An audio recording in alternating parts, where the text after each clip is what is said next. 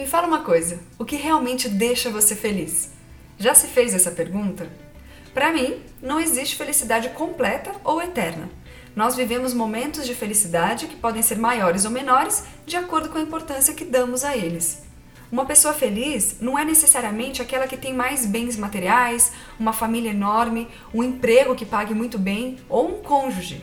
Feliz é aquele que consegue ver bom valor em tudo que vive e em todos que o cercam.